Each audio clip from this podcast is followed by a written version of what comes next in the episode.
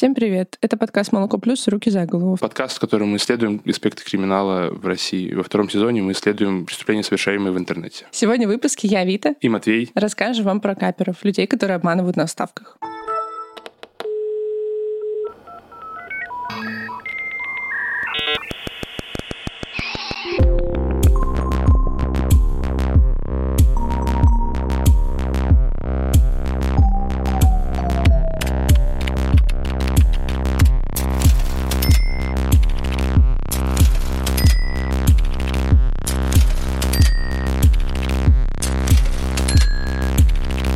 «Руки за голову».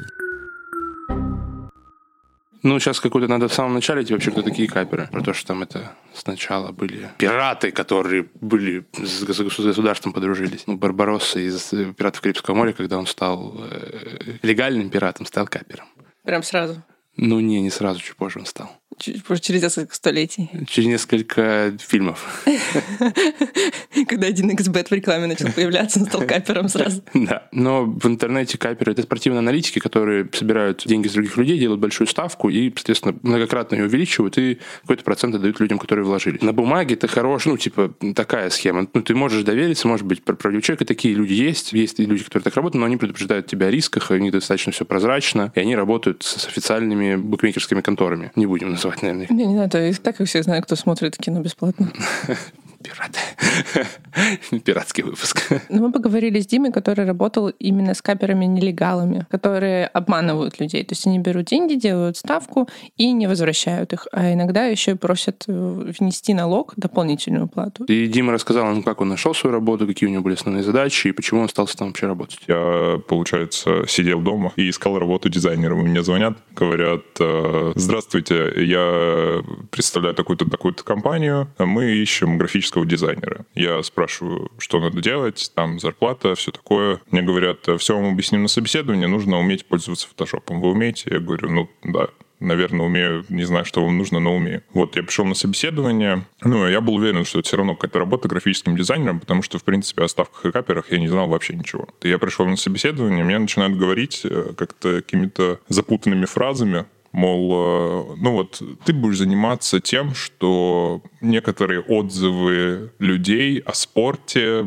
будешь э, подделывать. Вот. Это будет такая сторонняя твоя задача, а так ты будешь там делать всякие баннеры, типа контент для канала создавать и так далее. Вот. Потом я пришел на стажировку, и мне дали первое задание, и казалось, что это ну, основное задание, и, в принципе, основная деятельность. Это мы создаем, берем фейковый номер. Есть сайт, да, на котором можно там любой номер для Телеграма, для ВКонтакте взять, зарегать новый аккаунт. Вот, мы брали номер для Телеграма, создавали фейкового человека и от его имени писали каперу. И от имени капера также отвечали. У нас открыто там пять окон Телеграма, например, на компьютере. И, получается, я пишу от лица этого фейкового человека, и от лица капера отвечаю, что, мол, здорово, что, денег захотел поднять? И он говорит, «Э, да, захотел поднять денег, там деньги нужны на что угодно. Это была такая творческая сторона, то есть ты должен был придумать какого-то персонажа и причину, по которой он хочет заработать деньги так быстро и, ну, так э, рискованно. Вот, получается, мы пишем, это кодовое слово, капер отвечает,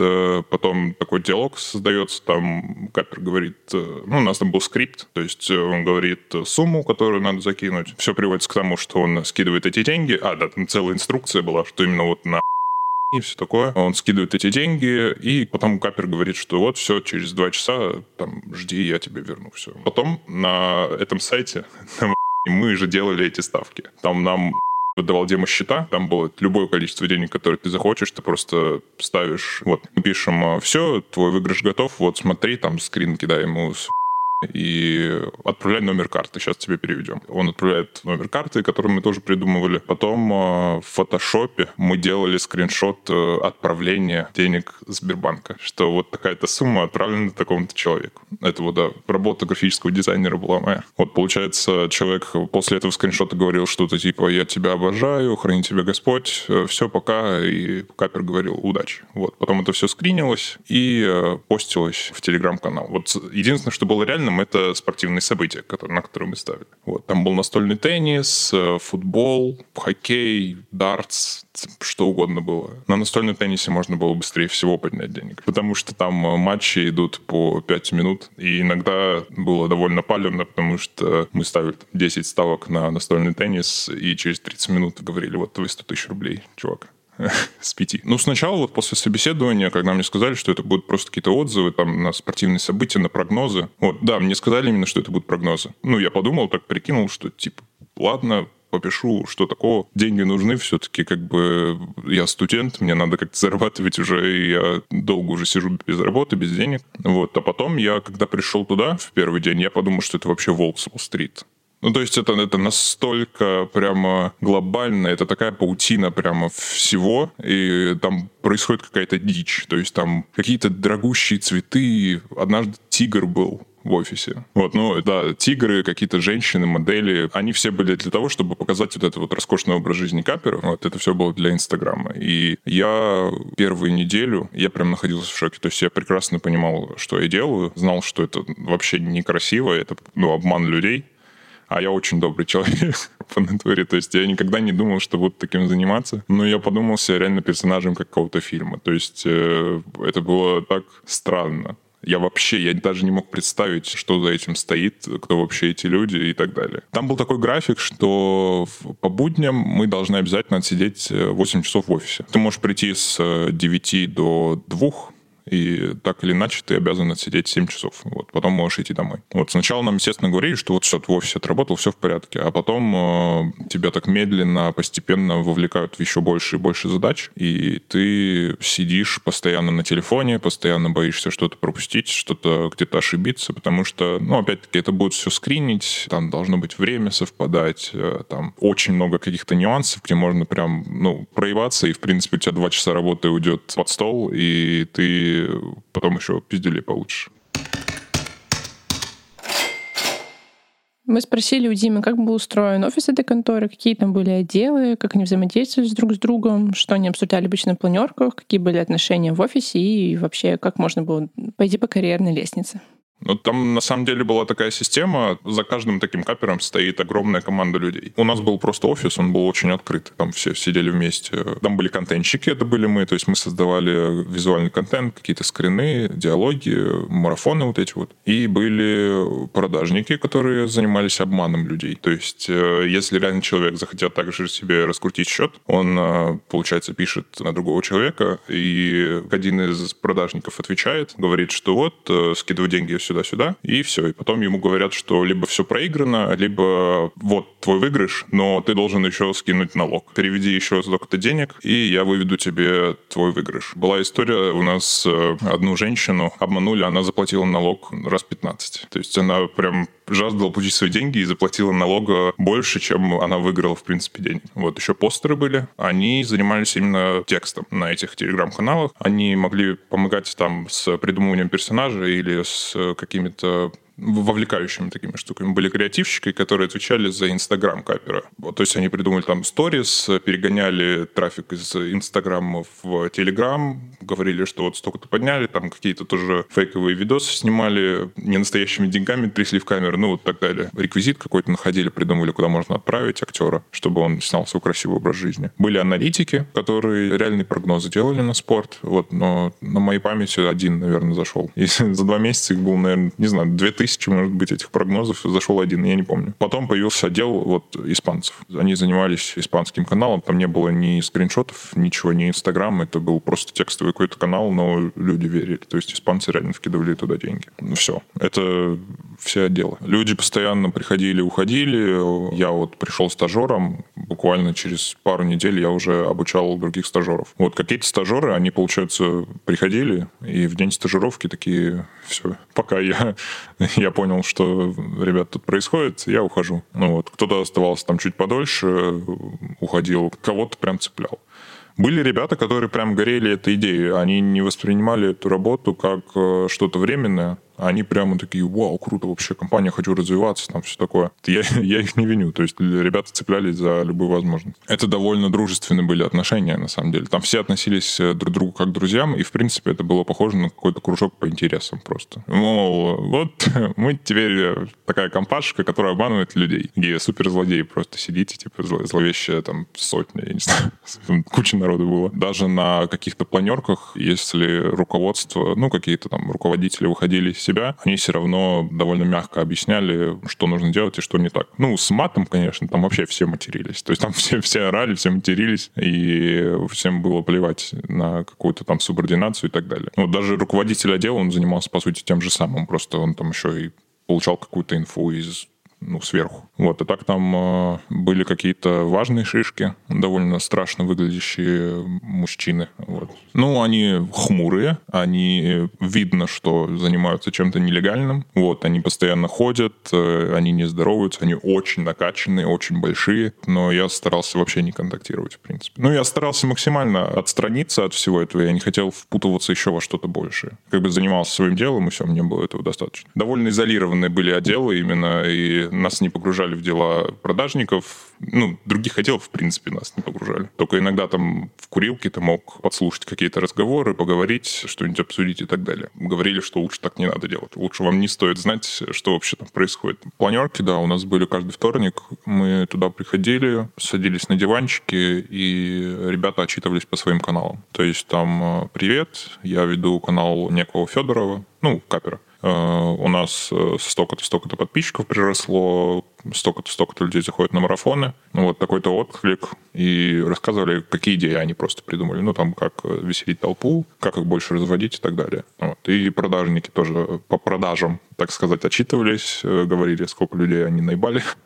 где нужно усилить наебку где нужно чуть-чуть снизить. Ты мог стать из обычного контентщика или обычного постера в руководителя сначала отдела, ну, а потом пойти там. Ты мог менять отделы, мог становиться, опять-таки, руководителем, мог э, менеджером проекта становиться целым. Ну, то есть, чтобы там один капер был полностью за тобой закреплен, и ты его там продюсируешь и так далее. Там много довольно было вариантов, то есть ты мог свои какие-то идеи продвигать. Вот, все, в принципе, реализовывалось. А, еще интересный факт. Наше агентство, оно одновременно с этим курировало какие-то паблики ВКонтакте, очень популярные. Там была другая комнатка в офисе, и там сидели такие же ребята за компьютерами и делали мемчики в паблике по типу МДК. То есть там по 20-25 мемов в день, и это тоже бешеная была работа какая-то. Ты просто сидишь там, что-то делаешь эти какие-то тупорылые мемы там в МДК, МХК и так далее. Это полная жесть, по-моему. Это еще хуже, чем мы занимались. Они, конечно, никого не обманывали, но по мне это скучно.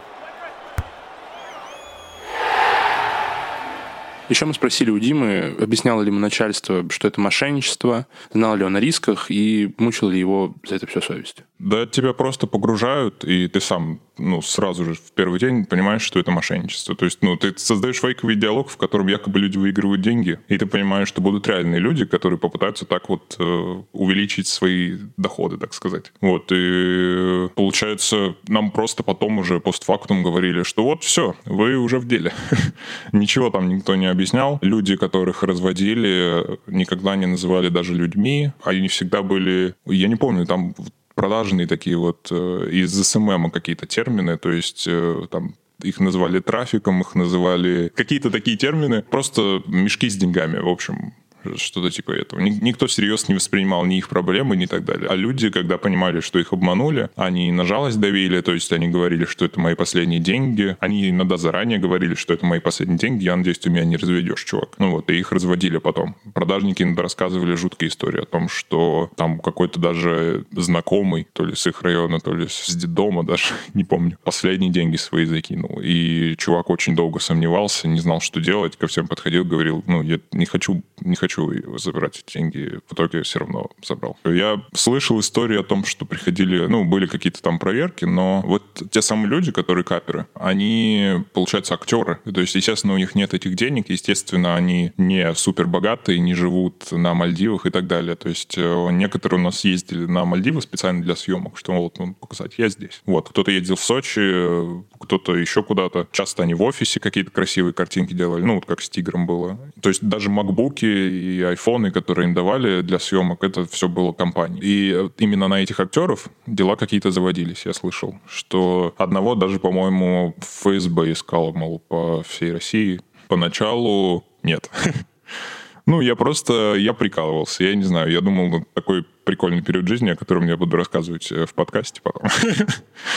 Э, или сниму сериал. Э, вот. Хотя мне говорили, что ноги переломают, если я расскажу что-нибудь такое. Ну, мне, нет, мне никто напрямую никогда не угрожал, но мне всегда говорили, мол, вот были ребята, которые трепали языком, им ноги поломали. Я думал, люди сами виноваты. Ну, просто ты там писали взрослые люди, школьников э, не разводили. Это, да, кстати, был принцип именно не разводить школьников. Взрослые люди, которые хотят э, увеличить суммы с 5 тысяч получить 40, ну, за два часа это как-то странно. То есть, э, что должно тобой двинуть, чтобы ты, в принципе, обратился в какую-то непонятную вообще контору в Телеграм-канале. Вот, и я, ну, я успокаивался просто, что я вот здесь просто делаю свои дела, люди сами виноваты, типа, что ну, их никто, никто не заставляет отправлять деньги. Вот, и, в принципе, меня это успокаивало.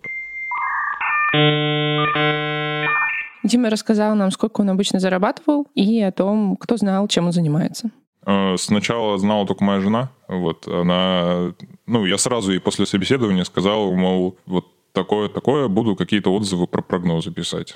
Она говорит, ничего, зарплата была, причем, ну, неплохая, то есть а, я зарабатывал 45 тысяч рублей. Она говорит, ничего, типа, ничего страшного, ты студент, поработаешь. Вот, захочешь, уйдешь. И друзьям я сначала не рассказывал, потому что мне сказали, лучше не надо так делать. Вот. Но потом я все равно, ну, это просто хочется поделиться этим, потому что про такое, в принципе, не услышишь. То есть это довольно интересная какая-то махинация, интересная сфера, про которую прям хочется что-то почитать и рассказать. Вот, но я, наверное, за все время только одну, одно интервью и одну статью видел про что-то подобное. А это была глобальная схема, то есть там актеров этих каперов было штук 9, в какой-то момент даже 12, а в какой-то момент э, было двое испанцев. То есть они даже захватили испанскую аудиторию. Причем оттуда суммы шли вообще бешеные. Люди были готовы там по 500 евро выкладывать, чтобы получить 1500. Ну, конечно, никто 1500 не получил. Я говорил родителям, что я там просто картинки делаю. Вот, но им было достаточно. Они не знают и не узнают никогда.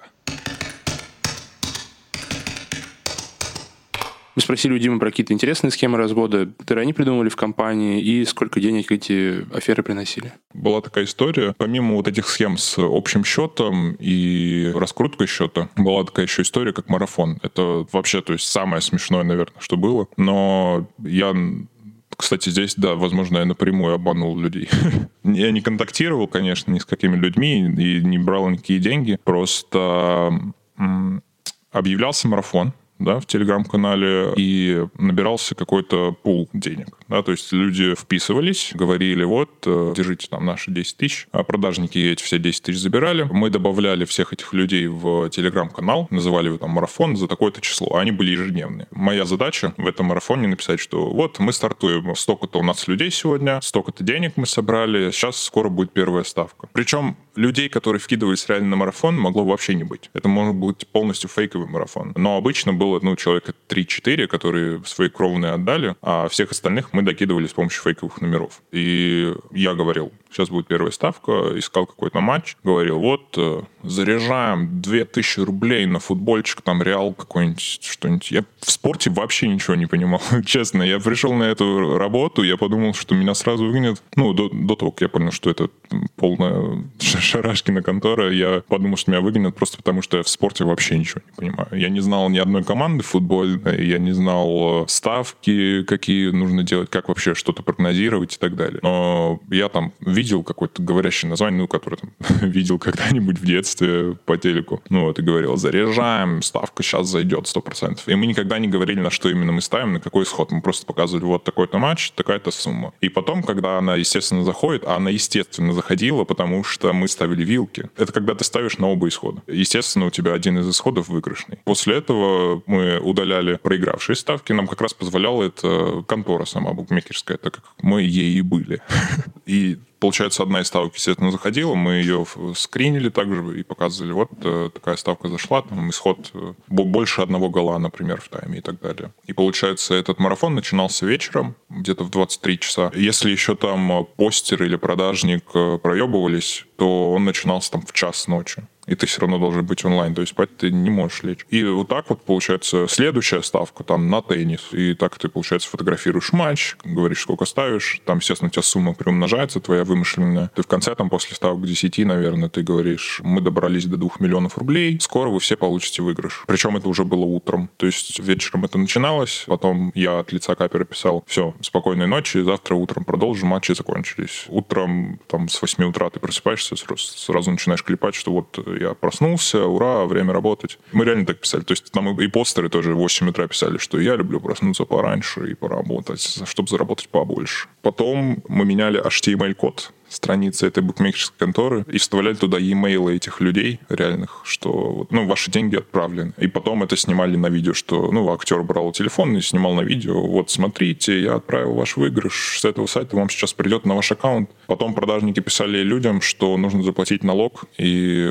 потом вы получите ваши деньги. Естественно, денег не было. Самая жесть была на одном из каналов, просто я работал не с одним капером, получается, я делал контент для там, трех, по-моему. Вот, и на одном из них продажники додумались до бешеной идеи. Они, получается, собирали деньги на марафон, очень много людей. Там был парень, которому верили. То есть сколько бы про него не было каких-то отзывов, а, естественно, все писали какие-то отзывы негативные. И все равно ему отправляли очень много денег. Получается, на этот марафон закидываются деньги, он идет хорошо, то есть также ночью начинается, все там все, люди смотрят, как он приумножается, сколько там денег э, и так далее. И перед последней ставкой я говорю, ребята, ставлю все. Вот обычно мы ставили какую-то часть, а тут э, говоришь, сейчас умножу все на 4 раза, вот все, что у нас есть, там 5 миллионов получим, ребят, все по миллиону получат. После чего я, естественно, пока матч идет, я пишу в чат, что, ребята, что-то ставка не заходит, прогноз не заходит, нужно сделать страховочную ставку, скиньте еще по 5000 рублей. И они пишут продажнику снова, что что, реально, что ли, не заходит? Ладно, держи мои 5000 рублей, давай там что-нибудь сделаем. Потом я от лица капера выкладываю, что мы проиграли ту ставку общую всей суммы, но, слава богу, есть страховочная. Потом я пишу, что мы страховочную проиграли, и все. И люди такие, ну, блин,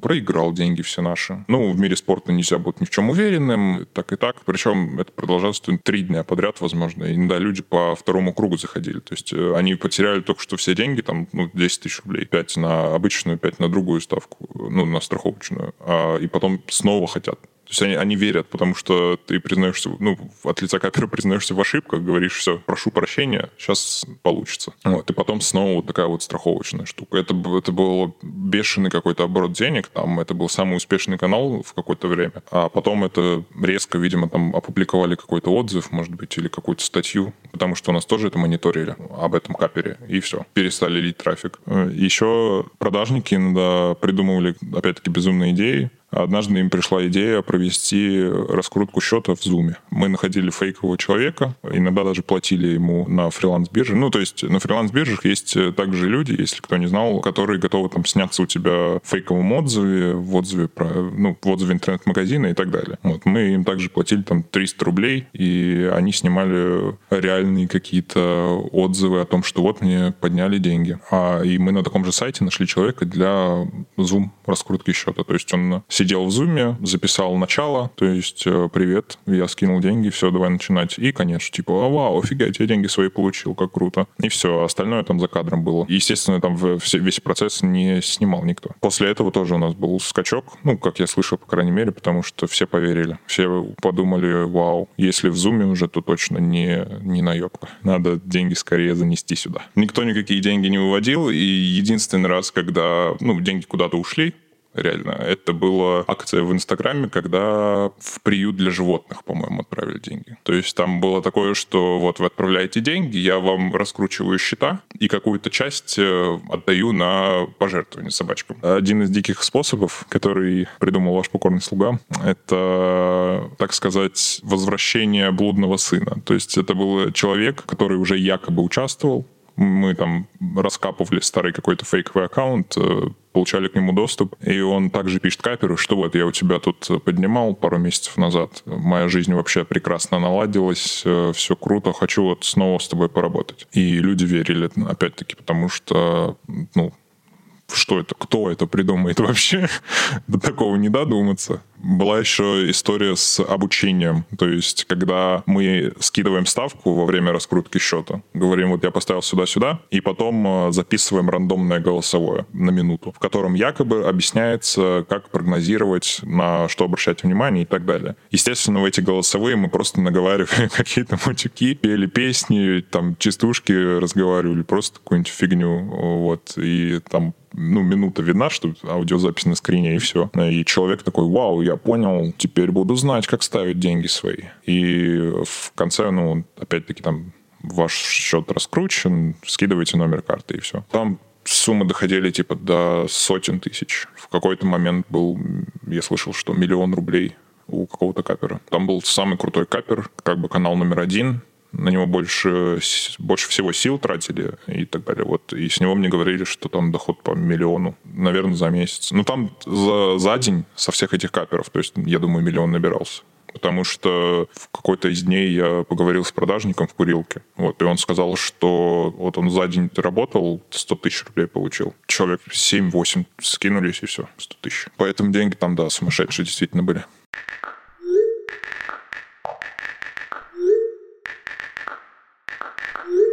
Также наш герой рассказал нам, кто были целевой аудиторией каперов, кто все-таки соглашался давать свои последние деньги каким-то незнакомцам в телеге. Я даже общался с такими людьми. У нас э, однажды предложили доплачивать, если вы... Мы же фейковые вот эти аккаунты, с которых мы пишем, мол, я хочу заработать денег, они у нас какое-то время на телефоне есть. Я сразу раньше из них выходил, вот, а потом э, знакомому стали доплачивать за то, что он не выходит, а отвечает людям. Потом ссылка на этих фейковых людей выкладывается, и туда пишут люди. Мол, что, реально тебе деньги подняли, что ли? На что он отвечал, да, реально вот подняли. Чувак, смотри, там делаешь скриншот в фотошопе фотошопе Сбербанка, что у тебя на твоем счету столько-то денег, и люди такие, вау, круто там. И однажды я просто по приколу вечером тоже не стал выходить, там сразу пять человек написал, и я такой, да, реально подняли, стал прикалываться, прям легенду придумал для этого вот персонажа фейкового, стал говорить там, что да, вот день рождения был, э, вот решили с друзьями скинуться, прикинь, реально подняли денег, там все такое, и чувак такой, у меня вот просто последние деньги, не знаю, вот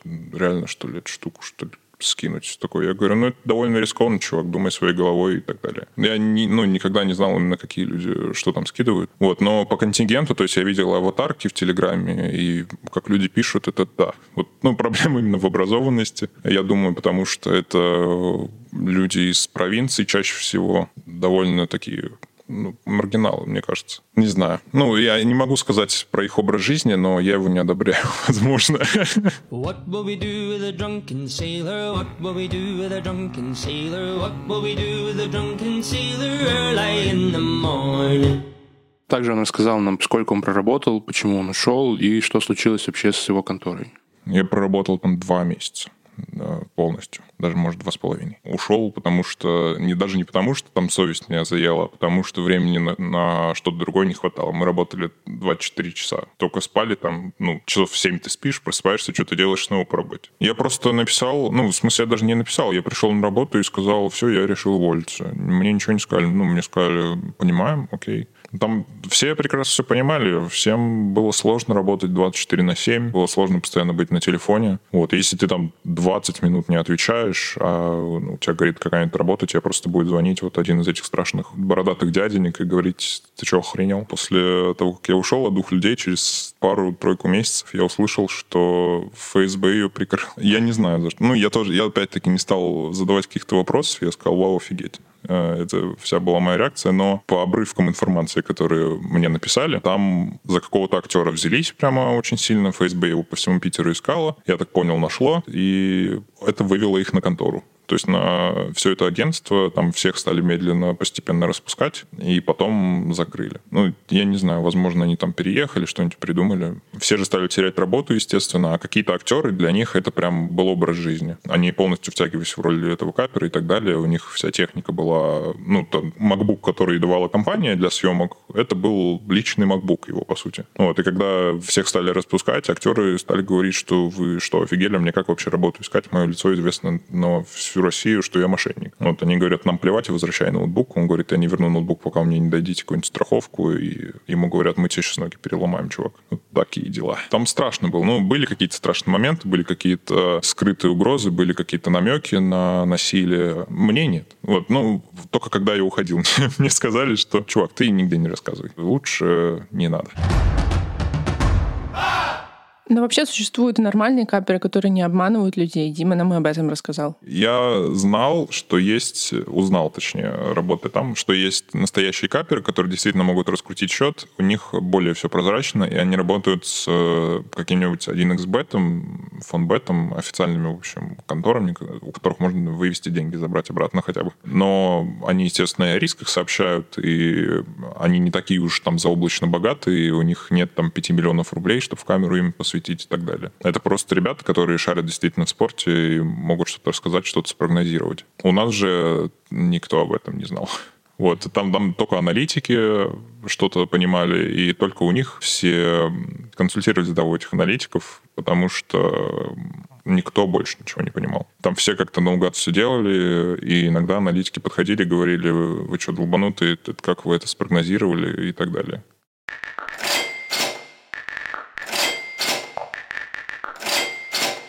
Вообще, в самом начале я думала, что нам Дима расскажет про что-то такое вот очень страшное, историю из 90-х, где всем ломают кости, если они рассказывают о том, где они работали, и о том, что там в офисе у них будут везде, не знаю, эм, шубы леопардовые, все в таком красном, все в красном цвете, все везде в золоте. Они богачи, и зарплата у него будет не 40 тысяч, ну, блин, хотя бы 100 тысяч. Ну, это реально немного. Ну, он, он проработал на два месяца. Я думаю, что там есть какой-то, опять же, карьерный рост, и ты мог, мог выйти на такую зарплату. И денег там достаточно много. И Дима говорил, что там людям ноги ломали. Насколько это, знаешь, такая присказка, чтобы человек просто лишнего не сказал, насколько это там правда, людям ноги ломали. Но ну, как бы, есть у них такие механизмы. Но мне интересно, мне понравилось то, что я понял, что в целом в любом бизнес-центре может быть такая компания, которая, ну, как бы наебывает людей. Эти люди ездят в метро, эти люди просто ходят здесь, и это, ну, какая-то такая интересная сеть, глубокая. Ну, то есть, и оно, оно живет, оно его, как гидра, его отрубают одну голову, рождается два новых капера, и они испанцы. Ну, это правда. Испанские головы гидры. Это, ну, прикольно, но кто попадается в такое, я все равно не совсем, ну, как бы из моего окружения не понимают, кто бы, кто бы мог. С другой стороны, никто не знаешь, откуда это прилетит, кто тебя подставит из твоих друзей. Ну да, мне так показалось, что это уже такая вообще нормальная как будто бы работа, просто обычная. Ну, я пойду наебывать других людей, ничего в этом такого нет. Ну и плюс э, это не прям такая супер наебка. Ну, типа, если брать все наебки, вот эта наебка с каперами, она по десятибальной шкале, мне кажется, где-то на четвертой позиции. А что на десятой? На десятой это, наверное, э, тут какая-то очень должна быть жалостливая история про детей, там, бабушек, мам, у которых отнимают жилье, угу. вот это а переписывают на, на себя. А на первой это что-то самое лайтовое, наверное, э, когда тебе присылают смс мам, переведи 100 рублей. Ага. Я говорю, сверили градусники.